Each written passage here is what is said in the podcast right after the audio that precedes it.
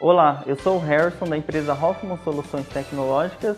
Vou te explicar como funciona a instalação após a compra da energia solar. Virus. Virus. Agora, na Hits Prime FM, Minuto da Tecnologia.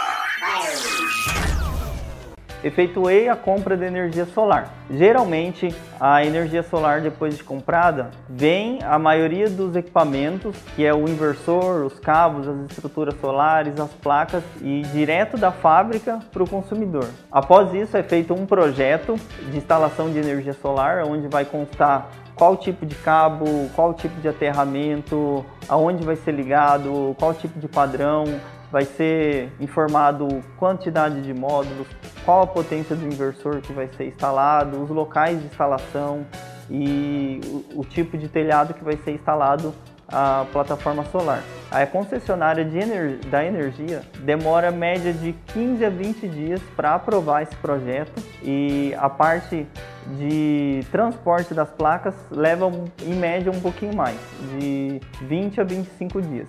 Então, até chegar às placas solar, geralmente esse projeto já está aprovado pela Energisa para poder fazer a instalação solar. Depois que chegam os módulos solares, é efetuado a instalação na residência ou na empresa, no local onde foi contratado. Após a instalação, é feito um pedido de vistoria para Energisa ou para concessionária local ir até o local de instalação e fazer essa vistoria para ver se tudo foi instalado conforme o projeto. O prazo que a concessionária de energia tem para fazer essa vistoria é 14 dias úteis. São separados em duas geralmente. Uma é para eles fazerem a vistoria se está tudo instalado corretamente conforme o projeto e outra é para troca do relógio.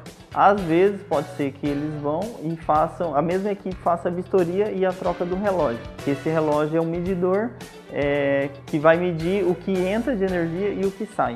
E após isso, eles autorizam ligar o inversor e começar a produzir.